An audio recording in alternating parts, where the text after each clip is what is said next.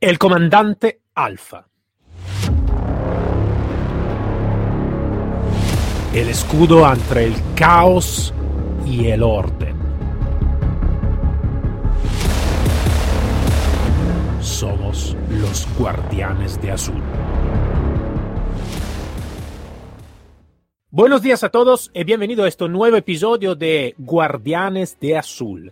Hoy tenemos un invitado súper, súper, súper especial. Es un honor y un placer tener un invitado de esta, mm, de esta tipología aquí en este podcast. Es un honor de verdad muy, muy grande. Tenemos con nosotros el comandante Alfa. No quiero de contar muchas más cosas sobre él porque quiero de escucharla desde su voz. Muchas personas ya lo conocen eh, muy bien. Eh, alguien que no conoce seguro que lo va a conocer por su palabra.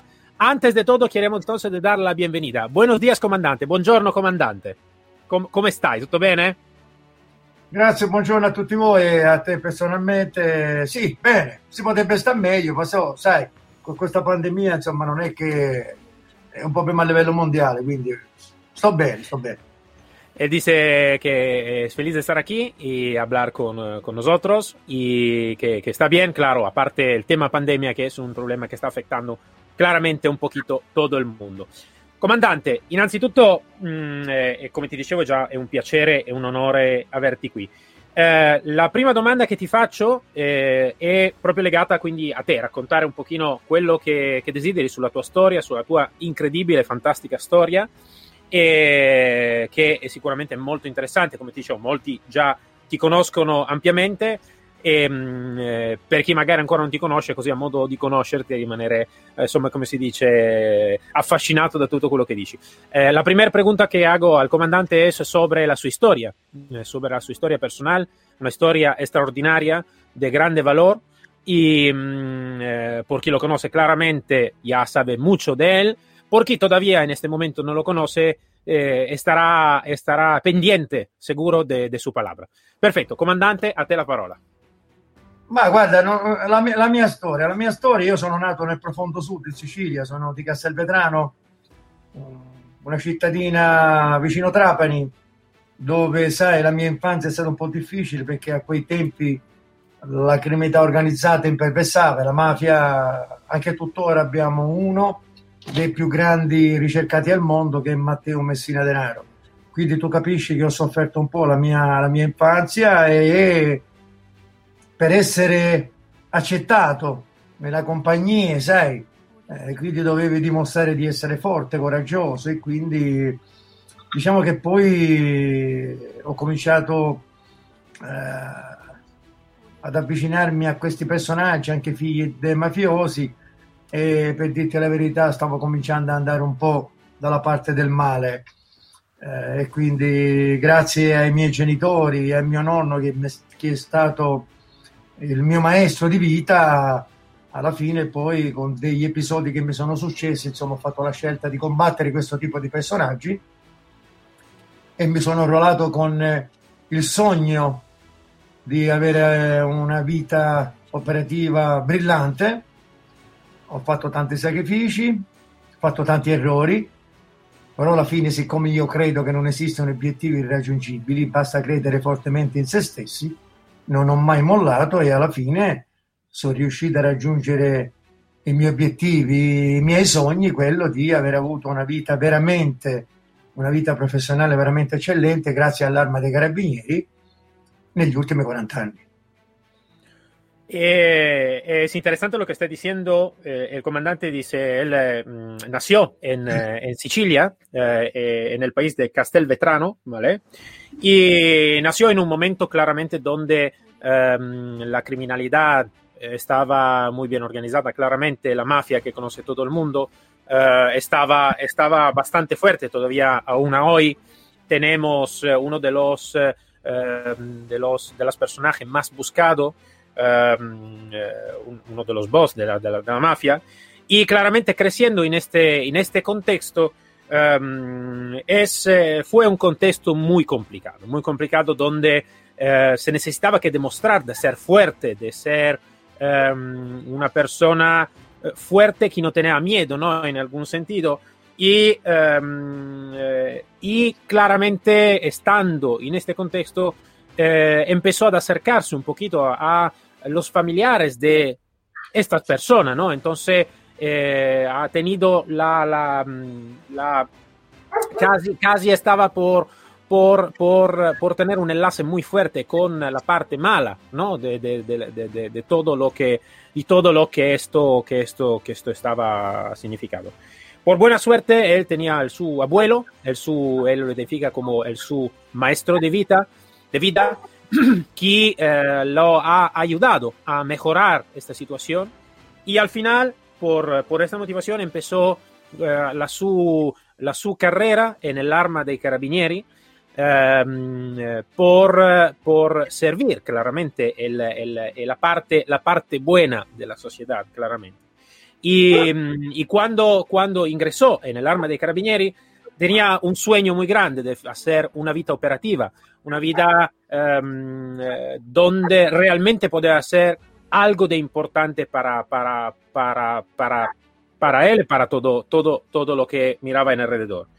Eh, él piensa una cosa muy importante que creo sea realmente importante, que no está eh, logros imposibles que, que, que, llegar. Simplemente necesitamos que perseverar y continuar y creer en lo que somos, en lo que estamos haciendo. Entonces, mm, al final, él lo consiguió por 40 años de, de, carrera profesional en el arma de carabinieri. Al final consiguió de hacer lo que cuando estaba eh, empezando la sua carriera nel, nell'arma, eh, chiedeva di sognare. Molto bene, comandante. Io mh, è sicuramente un, un, messaggio molto importante eh, il fatto di credere in quello che uno, che uno desidera.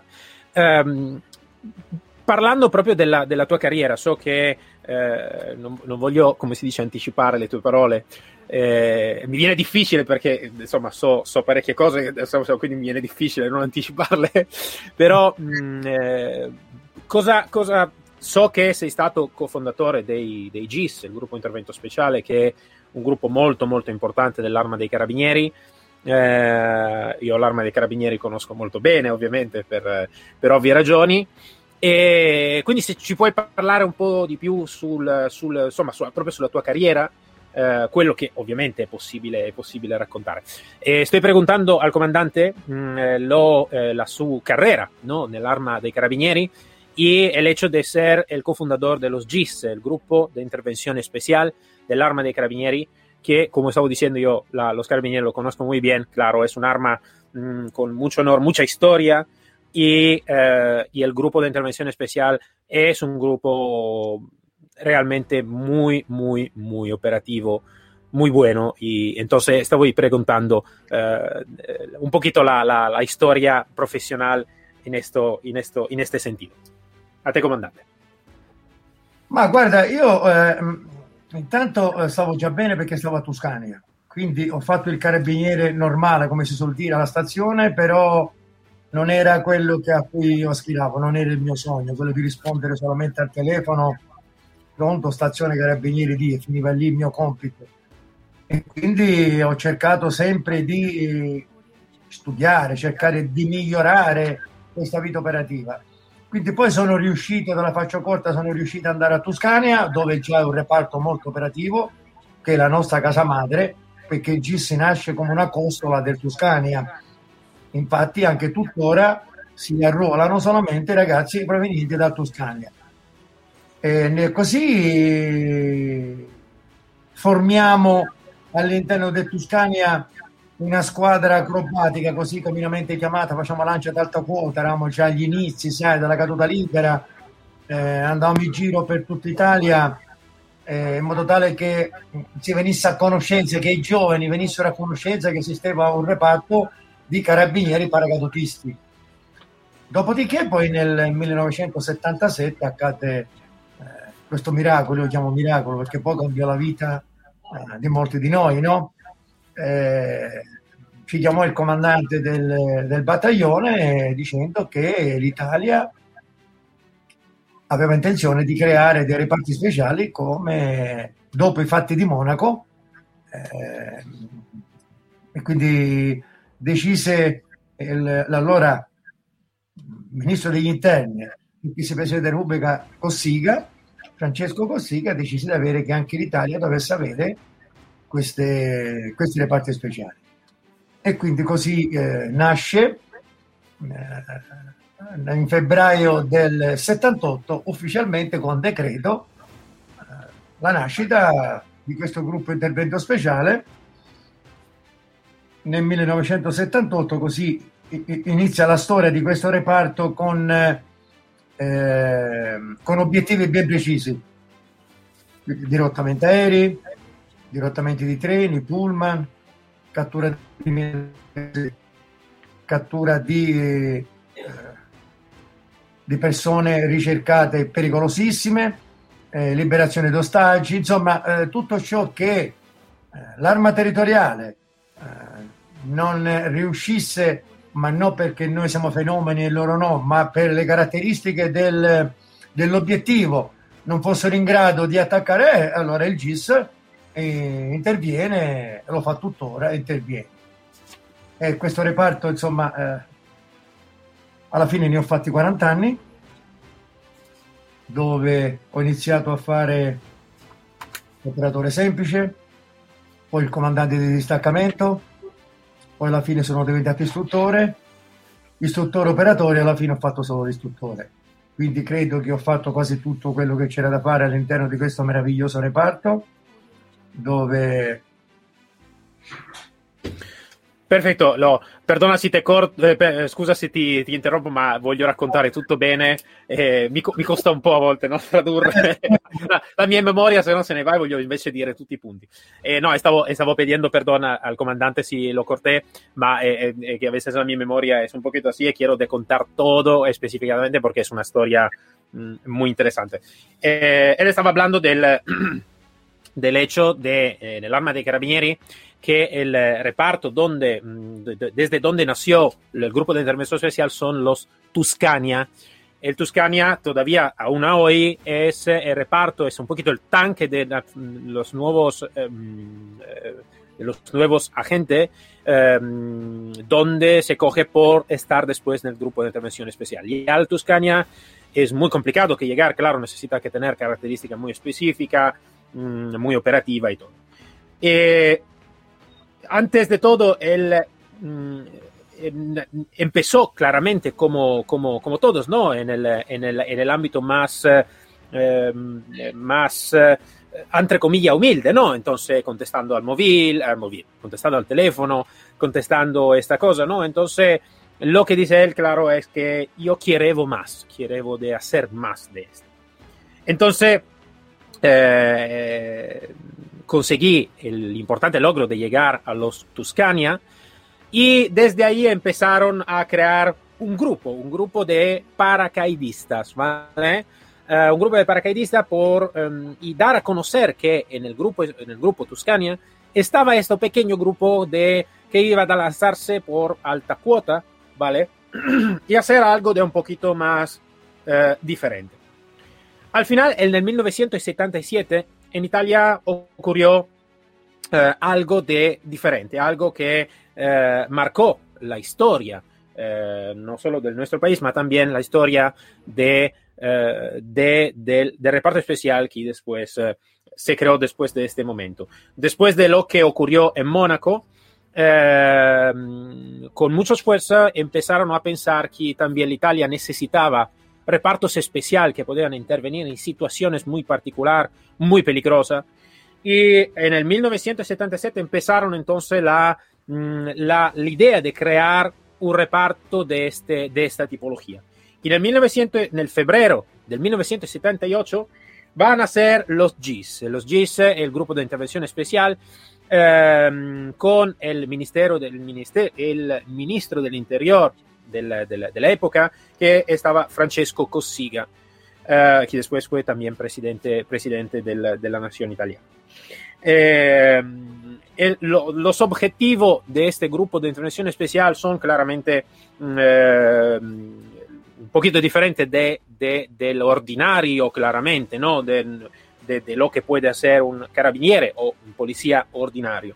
Entonces son eh, ataque terrorístico, por ejemplo, eh, sobre los aviones, sobre los trenes, eh, la captura de criminales muy, muy peligrosos o de criminales buscado un poquito en todo el mundo, de criminales mafiosos, de criminales de criminalidad organizada, la liberación de, de, de, de secuestrados. Y claramente tiene un enfoque muy específico. Entonces, desde el 1978 también Italia empezó a crear y tener um, grupos especiales, grupos de intervención especiales. Él empezó entonces todo este uh, como operador, comandante de, de, de, reparto y como instructor. Entonces hice un poquito todos los roles que se pueden, uh, que se pueden llegar en este, en este importante grupo. Uh, una domanda che, che, desideravo farti è legata proprio alla, alla, storia del nostro paese, che ovviamente mh, gli italiani conoscono bene, eh, magari all'estero conoscono un po' meno, un po meno bene, soprattutto in Sud America. Eh, gli anni, ovviamente, che, di cui tu mi stai parlando erano anni eh, che mh, io non ho vissuto, ma ho sentito, poi a me piace molto studiare la storia, quindi eh, sicuramente anni molto complessi eh, sia dal punto di vista di atti terroristici, criminalità organizzate, l'omicidio di insomma, figure di Stato importanti. Eh, quindi eh, erano anni turbolenti, non per nulla venivano chiamati anni di piombo, no? Eh, e quindi eh, volevo sapere un po' ehm, sopra, so, circa questo, questo argomento, quindi un po' sobre la persona proprio del comandante Alfa, quello che magari pensava in quel, in quel momento, quello che eh, quali erano sue, mh, i suoi timori e quelle che erano le sue operatività, come, come, come vivevano, come vivevate in quel, in quel contexto in quegli anni. Lo que estoy preguntando al comandante es un poquito más sobre los años que vivió él en el grupo de intervención especial, que fueron años muy, mucho, muy calientes por, por la historia italiana, donde estaba muchísimo ataque, Mm, eh, estaban eh, homicidio de eh, jefe de, Estado, de personalidad de Estado. Entonces fue, fue una, una historia mm, muy violenta en este, en este periodo donde yo no estaba, no he vivido este periodo, pero estudiando la historia eh, se, puede, se, puede, se, puede, se puede mirar muy bien. Entonces, queremos saber sobre él un poquito la su inquietud, lo que, lo que pensaba. sì, y, y cómo estaban viviendo también este periodo. Ma guarda, tu sai, noi siamo nati nel 78, febbraio del 78, ufficialmente, anche se ufficiosamente siamo nati ottobre, settembre-ottobre, diciamo autunno 77. Sai, eravamo agli inizi, perché se fai il paracadutista è normale, eh, non è come far parte di un reparto speciale, quindi abbiamo dovuto lavorare molto, abbiamo copiato su tanti eh, reparti speciali già esistenti come gli israeliani, gli americani, gli inglesi, i tedeschi, sai perché tu sai che i confronti fanno crescere, no? Quindi ci siamo confrontati con tutti questi ragazzi de, che già, sai, gli SAS, poi che sono i nostri padri dei reparti speciali, noi abbiamo preso molto da loro e quindi man mano si andava crescendo. Poi ci fu la morte di l'uccisione di dell'onorevole Moro, che fu la conclusione, io credo che fu anche la morte delle PDR, perché poi lo Stato furono fatti eh, delle leggi ad hoc particolari e in poco tempo eh, sia la parte operativa, ma eh, specialmente la parte intelligence, con a capo il nostro grande eroe che è stato il generale della Chiesa, uno degli artefici, fu debellato il terrorismo eh, ma lì già si capì l'importanza di questo reparto perché nacque anche contemporaneamente il NOX della Polizia di Stato. Perché, perché come tu sai gli incursori della Marina e dell'Esercito il, col Moschi già esisteva ma sono militari quindi a, a noi serviva in Italia servivano delle forze di polizia addestrati in modo particolare per risolvere queste operazioni difficilissime beh, abbiamo passato un... Ma io timori no, per carità, timori no, però avevo voglia di imparare in fretta e furia per poter essere operativi perché l'Italia stava, eh, insomma, era un periodo un po' difficile perché non, non c'era solamente il terrorismo iene di piombo, ma c'era la mafia in piena operatività, operatività dove Reina, tu sai, era il capo dei capi dove imperversavano, dove purtroppo eh, sono caduti tantissimi nostri colleghi, eh, magistrati, eh, come il grande Falcone e Borsellino. Cioè, è stata una guerra, veramente una guerra, dove però, eh, grazie a tutte le forze di polizia che non hanno mai mollato, eh, e poi sai, la tecnologia anche che cominciava, eh, che ti aiuta moltissimo, no? A quel punto lì, però è stato un periodo veramente difficile. Poi c'è stato il periodo dei sequestri di persona, anche lì siamo stati impegnati molti. Cioè, diciamo che abbiamo avuto un'escalation eh, come reparto abbastanza accelerato perché eh, terrorismo, mafia, tutte queste cose qui ci hanno, non dico costretto, ma tra virgolette ci hanno incentivato moltissimo a migliorare. E diciamo che alla, alla, eh, quando partimmo eravamo solamente in 36, io li chiamo i pionieri, dove ormai siamo ridotti a pochi perché qualcuno è morto in operazione, qualcuno è morto di, di malattie purtroppo, siamo rimasti in pochi, e, però ti posso dire che eh, siamo tutti quanti orgogliosi perché ognuno di noi ha fatto parte di questo reparto e ha contribuito che più o che meno all'evoluzione di questo reparto e che poi alla fine, se tu pensi che nel 2020 un reparto piccolo come il nostro ha ricevuto la bandiera di guerra e decorato con l'OMI che è la più alta decorazione a livello militare, che è l'OMI, che è l'Ordine Militare d'Italia. Wow, wow, e, e, e stavo... Um lo dico in italiano, ti stavo ascoltando con, con mi sembra di parlare realmente con um, di un mondo differente e, e, e mi, mi, piace tantissimo quello che, che, che, mi stai raccontando perché è veramente un pezzo di storia della nostra storia e grazie a uomini come te che hanno reso eh, il paese quello che conosciamo, inteso per quello che riguarda magari la sicurezza, la sicurezza dei cittadini, eh, la, la, la, la, la, morte anche di alcune organizzazioni, anche se ovviamente non potranno mai morire completamente, perché, no, eh, però... Come tu, tu hai fatto parte delle forze di polizia italiane, quindi sai che non abbiamo nulla da invidiare a nessuno, anzi, anzi, eh, però diciamo che alla fine nei momenti difficili abbiamo fatto sempre squadra, come nei momenti del terrorismo attuale, eh, siamo riusciti a fare squadra, intelligence, eh, forze di polizia, eh, forze armate, eh, devo dire anche istituzioni. Quindi, sai, quando riesci a formare una squadra e, la squadra remano tutti, in questa squadra si remano tutti nella stessa direzione, si vince, eh?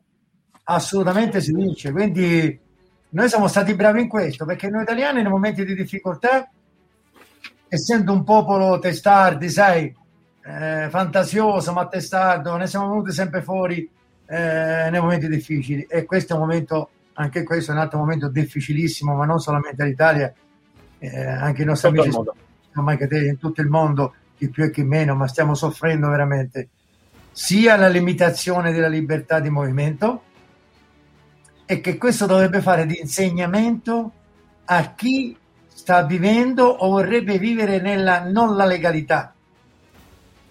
Perché vivere nella legalità, rispettare le leggi e rispettare tutto quello che c'è da rispettare significa libertà di movimento.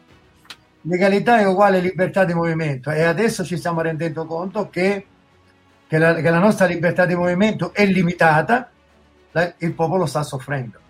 Claro deve essere di insegnamento specialmente per i giovani, che sono il nostro futuro. Lo que está diciendo el comandante eh, es que para mí es, es, increíble de escuchar la palabra del, del, comandante porque es una emoción de todo lo que está diciendo, realmente es una emoción muy grande, porque está hablando de, de, de, de algo que realmente yo leí en, el, en, el, en, la historia, porque como estaba diciendo, me gusta estudiar y él ha vivido en primera persona y ha tenido la, la, la, la posibilidad de, dar, de darnos el futuro um, y contribuir claramente a crear el futuro que nosotros conocemos, tanto en el bien como en el mal, pero claramente yo estoy mirando el, el bien. Y um, el que dice es que antes de todo los grupos de intervención especial en la creación de todo el contexto todo, eh, han mm, eh, tenido inspiración, claro, y eh, conocimiento desde otro reparto que ya estaban formados, como los repartos de los Estados Unidos, los repartos inglés, los repartos alemán. Entonces, ya reparto con historia, con experiencia, claro que fueron los primeros a, um, a, tener, a tenerlos como inspiración por después crear todo el contexto del, del reparto especial que estaba recién nacido, básicamente. Eh, entonces fue un, trabajo muy largo, muy complicado y que eh, claramente ha requerido mucha energía y mucho. Eh, realmente dopo muy complicado por la historia italiana, eh, con la, lo, lo, que se llamaba las brigata, Brigate Rosse, Brigada Roja, o la criminalidad organizada, la mafia, claramente eh, estaban muchos, muchos problemas, muchos problemas de donde, claro, fue matado muchísimos eh, de Estado, mmm, fuerza de, de, policía y todo.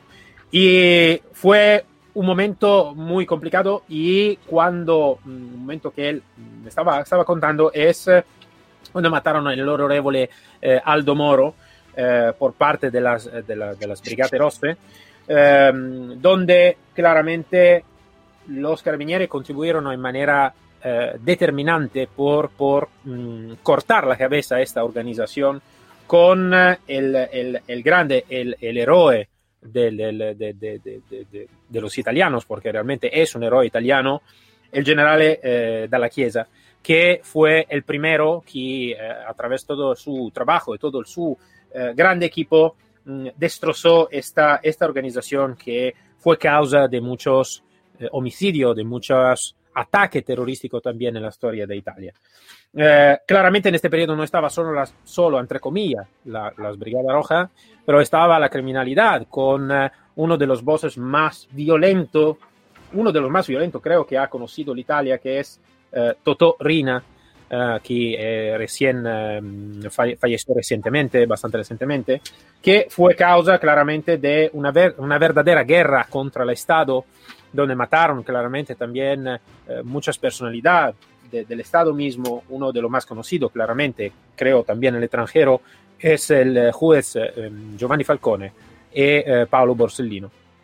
Al final, pero, con el esfuerzo, con el trabajo de equipo, porque esto quiere de poner el acento el comandante, el trabajo de equipo de todas las intelligence, de todas las fuerzas de policía, eh, eh, llegaron al logro de Em, de, de, de, de, tener éxito en lo que estaban haciendo, um, claramente a través también de la tecnología que estaba, que estaba avanzando. Y uh, después de esto, pero surgió un otro problema que estaban los secuestros lo, lo de, personas. Uh, toda esta situación ha tenido claramente una um, los, lo, este reparto especial recién nacido, como estamos diciendo, ha tenido una escalation de eh, de trabajo muy rápida. Entonces han necesitado que actualizarse de manera muy, muy rápida, mucho, mucho, mucho más veloz de lo que, de lo que eh, en otro contexto puede, puede ocurrir. Entonces, mmm, esto fue una, una, chispa para, para ir a mejorarse siempre y siempre y siempre. Um, los primeros que, que fueron um, los creadores de todo este fueron en 36 que aún hoy alguien eh, lamentablemente falleció en, en, en, operatividad de servicio, otro por, por, por, por, otras situaciones. Entonces, pero todo lo que hoy están aquí son orgullosos, son honorados de haber, de, ser, de haber hecho parte de todo este, de haber creado realmente la historia de, de todo este. Y en el 2020 me, me estaba diciendo que eh, la, lo, los GIS consiguieron la bandera de guerra y eh, fueron decorados por el orden militar, que es una de las de la, um, de, la, de, de, de, lo honor más amplio que puede tener un reparto, un reparto de esta tipología. Eh, nosotros, dice, como italiano tenemos una, una, una, una, característica, que cuando está en momentos complicados, uh, tenemos una muy grande habilidad de juntarnos y de hacer juego de equipo. Mm, eh, más que todo también en este momento, que también estamos viviendo un momento muy difícil, muy complicado, eh, donde es importante de aprender cuánto moverse en la legal, tener y vivir en la legalidad te da, puede dar también la libertad de movimiento. Y ahora que la libertad de movimiento no es, eh, no es así, no es, eh, no es, es, tenemos el cierre y todo, todo necesitamos que pensar muy bien a lo que estamos haciendo, eh, más que todo los jóvenes que son el futuro de la nuestra, de la nuestra sociedad y de todo. Comandante, eh, purtroppo stiamo finendo il tempo e chiedo, ti chiedo di, mm, visto che in questo momento eh, le, persone che ci stanno ascoltando non sono solo eh, spagnole, ma sono moltissime anche in Sud America, eh, e faccio riferimento a una cosa che, mm, con cui stavo parlando con, eh, con un, un, nostro, tra l'altro, ospite abbastanza frequente che è il comandante Leonardo Carrillo, che lavora in Messico dove in questo momento ovviamente stanno eh, è in atto una vera e propria guerra con i cartelli, con i cartelli della droga molto molto forte, uno delle, dei cartelli maggiori che oggi si chiama Nueva Generación, sta letteralmente mh, mm, eh, è una carneficina per quello che riguarda agenti di polizia, eccetera. E lui è un istruttore e, mh, mm, e quindi se mm, mi farebbe piacere se potessimo uh, dare una parola di sostegno a questi, questi colleghi d'oltreoceano eh, e te lo chiedo, è, è, è, è, uscita adesso, è una cosa che ti chiedo adesso, comandante, perché mi ha toccato particolarmente, lui è parte anche del, del nostro progetto e l'ho sentito molto sofferente ovviamente con eh, tanti compagni ovviamente che stanno morendo per le strade senza apparenti motivo, sono ovviamente del, degli attentati eh, molto efferati oltretutto ad opera di cartelli criminali che eh, sono molto ben equipaggiati, molto meglio anche equipaggiati a volte della Polizia Federale, della Polizia Locale. Lo che sto pidiendo al comandante è eh, una, una palabra sobre de, de, de ayuda y también el sufrimiento. Eh, es algo que surgió justamente ayer sobre lo que está ocurriendo también en Sudamérica, en específico en México, uh, con el nuestro invitado, Leonardo Carrillo, que está uh, luchando claramente con este, um, esto lo que está ocurriendo ¿no? con los carteles de contrabando en el México y uh, los policías que están lamentablemente falleciendo abajo de los, de los fuegos de, de estos criminales. Entonces, mmm, es una palabra importante lo del comandante, claro que ha vivido uh, momentos muy complicados en la historia italiana. Entonces, le, le, le he pedido este, este favor, entre comillas, de, de, de, decir dos o tres palabras sobre, sobre ese tema. Guarda, conosco, conosco la storia, cioè, perché sai, come, come, tu sai, professionalmente uno deve essere sempre, diciamo, si deve interessare a tutto, quindi so qual è la storia uh, purtroppo in Messico, cosa è? Guarda, io che le posso dire, vi sono veramente vicino, sono veramente vicino perché anche noi abbiamo trascorso quei, quei momenti così brutti, no? Nel momento del terrorismo, quindi gli dico di non mollare, di non mollare perché poi alla fine il bene vince, però so che è difficile, è difficilissimo, ma eh, ci vuole addestramento, ci vuole credere fortemente in se stesso, ci vuole squadra. Io credo che se lui riuscirà a tenere, a tenere compatti i suoi uomini, vincerà. Però è veramente, è veramente, veramente difficile. Io li auguro veramente con tutto il cuore e quando se ha bisogno di, una, di qualsiasi cosa, tu sai che noi eh, gli daremo se, sicuramente una mano in qualsiasi momento e spero che lui, sì, lo so che a volte ci sono momenti di scoramento, no? Quando magari non vengono i risultati o qualcuno dei nostri magari è stato ucciso, però è lì che deve dimostrare di essere forte, lui deve essere eh, un esempio per tutti i suoi uomini, eh, non deve mollare, deve essere deciso che vincerà. Lui deve credere fortemente in se stesso e nei suoi uomini, il valore della squadra è un valore immenso, ma se molla lui si spegne una luce. Lui deve essere la luce per questi ragazzi. Lo devono seguire perché lui deve essere un leader. Lui arriverà a un certo punto, io non so, non lo conosco, può darsi che già sia un leader e che lo seguiranno senza che lui dia un ordine. Sai, il capo dagli ordini, il leader non dà nessun ordine, viene seguito. Io nella mia vita mi sono trovato in condizione di essere un leader, quindi le auguro che lui già sia un leader, ma so che la, è molto più difficile che in Italia. So che in Messico non so quanti morti al giorno ci sono, purtroppo la droga eh, porta soldi facili e i soldi eh, purtroppo accadono queste, queste cose qui. Comunque, che ti devo dire, io veramente mi sento molto molto vicino a lui perché abbiamo, abbiamo dei trascorsi eh, simili, solo che lui ce l'ha ancora attuali. E allora, guarda, non ci sono parole per eh, momenti come, come questi, perché quando tu sai cosa significa far parte di un progetto dove un giorno fai un passo avanti, un giorno fai due passi indietro, poi ti mancano delle persone che magari fanno parte del tuo reparto perché purtroppo ci sono degli attentati, ti viene questo scoramento. Eh, guarda, tu, tutto questo discorso io lo racchiudo. Non mollare, sii forte e vincerai. Chi osa vince? E lui deve essere la stella, eh, deve essere insomma eh, la persona che guida questa luce che guidi questi ragazzi. Molto bene, molto bene. È difficile, è difficile veramente augurare eh, quando tu poi hai fatto parte, insomma, hai fatto la stessa vita no? per tanti anni, quindi ci sono momenti buoni, momenti brutti, però devi essere forte e devi avere veramente a fianco degli uomini di cui ti fidi ciecamente e che la pensano come te, perché credere nel lavoro che si fa non è che siamo in molti, eh? Eh no, si può no, mollare, nei momenti di difficoltà si può mollare, allora lì devi dimostrare di avere carattere, forza e di credere fortemente in te stessi. Perfecto, gracias. Eh, el comandante mmm, estaba hablando sobre, sobre este tema, dice claramente comparte la, la, experiencia, también sin momentos diferentes, en contexto diferente, pero comparte lo que está realmente ocurriendo. Y mmm, él ha manifestado la su cercanía claramente a todo lo que está pasando um, en estos momentos. Entonces, lo que quiere decir, dice, no están muchas palabras realmente que decir, sino de nunca soltar, de continuar a perseverar.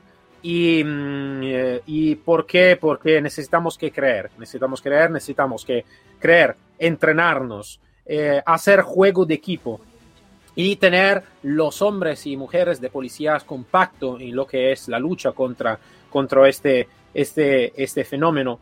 Y, um, uh, y, y, básicamente lo que dice es el, el, lo que son los, los líderes, claramente, que es diferente que ser un jefe, claramente. Lo que son los líderes necesita que ser como la luz que van a guiar eh, en la sombra, en la sombra, en la oscuridad y de no soltar, no soltar para ningún motivo. Um, él sabe muy bien que claramente a veces pueden ser momentos de um, desagradable cuando tú vas a perder um, personas, personas que tú conoces o que no conoces, que van a vestir la misma uniformidad y, y, parece que todo, todo casi está perdido. No está perdido hasta que la persona no va a soltar.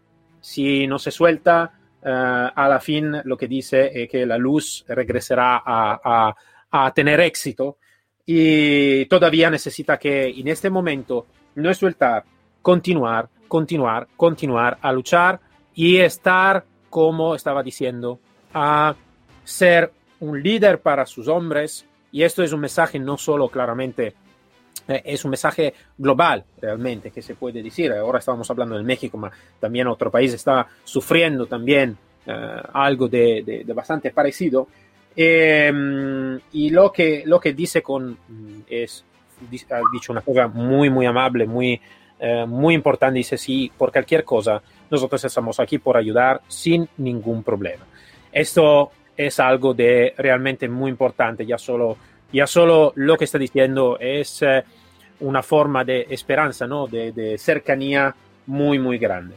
Y, y, creo que esto es un poquito, va a cerrar un poquito la, la, la, lo, que, lo que quería decir que es algo realmente de, de impactante e muy, muy emocionante.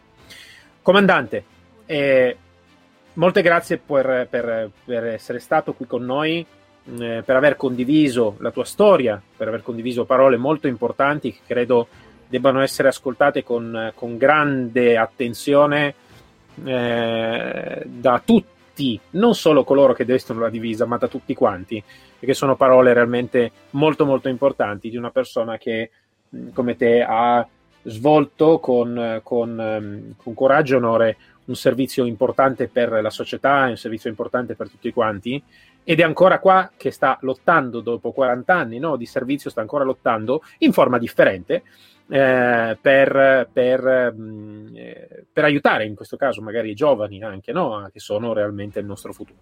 Quindi ti ringrazio tantissimo per la tua presenza, è stato un, un, ve- un vero onore e un vero piacere tenerti qui con noi.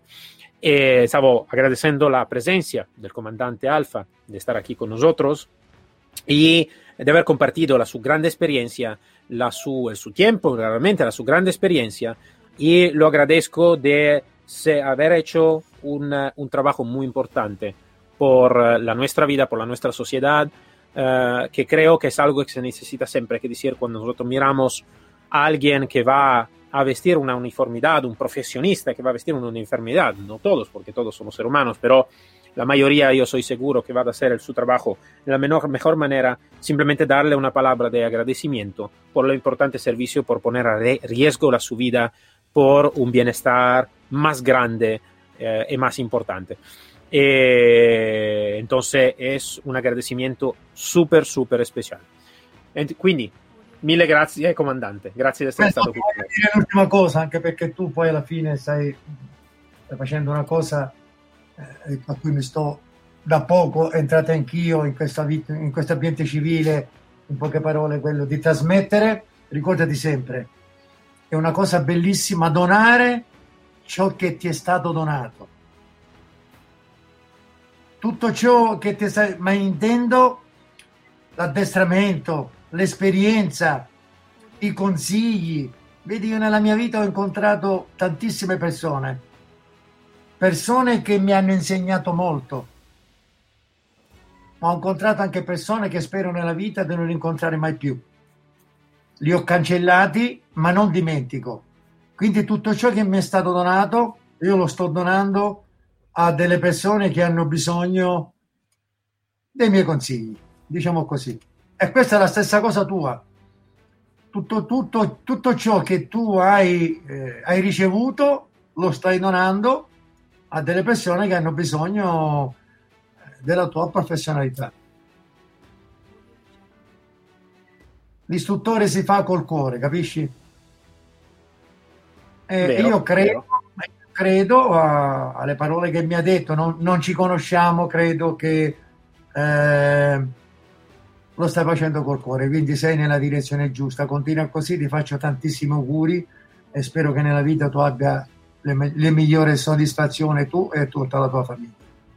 Grazie mille, è un doppio piacere, un doppio onore. Il comandante dice che la cosa más importante es de acordarnos siempre de uh, dar lo que hemos recibido, ¿no? Y, entonces todo el entrenamiento, toda la formación es importante de compartirlo, de de, de, de, continuar con, esta, con este enlace fuerte y mmm, que él en su vida claramente ha conocido muchas personas que lo han ayudado muchísimo en su carrera profesional y también muchas personas que uh, no, no, no fueron muy agradables y que esperan de no encontrar más, ma esto creo que es normal, ¿no? Eh, también lo que no queremos de encontrar más también nos han donado algo, ¿no? Al final. Eh, y dice, cuando si hace la cosa con corazón, como lo que estamos haciendo, um, seguro que estamos en el camino correcto. Después me va a dar la enhorabuena por todo lo que estamos haciendo y lo que estoy haciendo, y eso lo agradezco, lo agradezco muchísimo, um, eh, porque mm, también si nos conocemos todavía aún de persona, sí que estamos mirando en los ojos y sabemos que estamos haciendo la cosa con, con nuestro corazón. Entonces, creo que es la cosa más importante. Quindi, comandante, grazie mille e spero sicuramente resteremo in contatto e grazie ancora di essere stato qui con noi. Grazie a te di aver pensato a me e quindi ci vediamo presto, va bene? Un Perfetto. No, no, non andare via, mi raccomando, che adesso parliamo ancora dopo, dopo la registrata. Ah, e, el comandante dice: Muchas gracias a, a ustedes por, por, estar aquí y de haber pensado en mí. Entonces, seguro que vamos a hablar y estamos en contacto. Bien, esto fue un episodio, eh, digo, súper, súper especial. Casi no como un episodio, ma casi como un bonus, de verdad, porque hablar con, uh, con una persona como el comandante Alfa es, eh, es un, una, una, pieza de oro, ¿vale? Muy, muy importante de escuchar cada singola palabra de lo que, lo que ha explicado, lo que ha dicho. Entonces, dicho esto, yo voy a saludar a todos, todos los oyentes. Um, nos encontramos seguro el próximo episodio de Guardianes de Azul como siempre, aquí para servir y proteger. Hasta luego y hasta el próximo episodio. Síguenos sobre el canal Telegram Guardianes de Azul.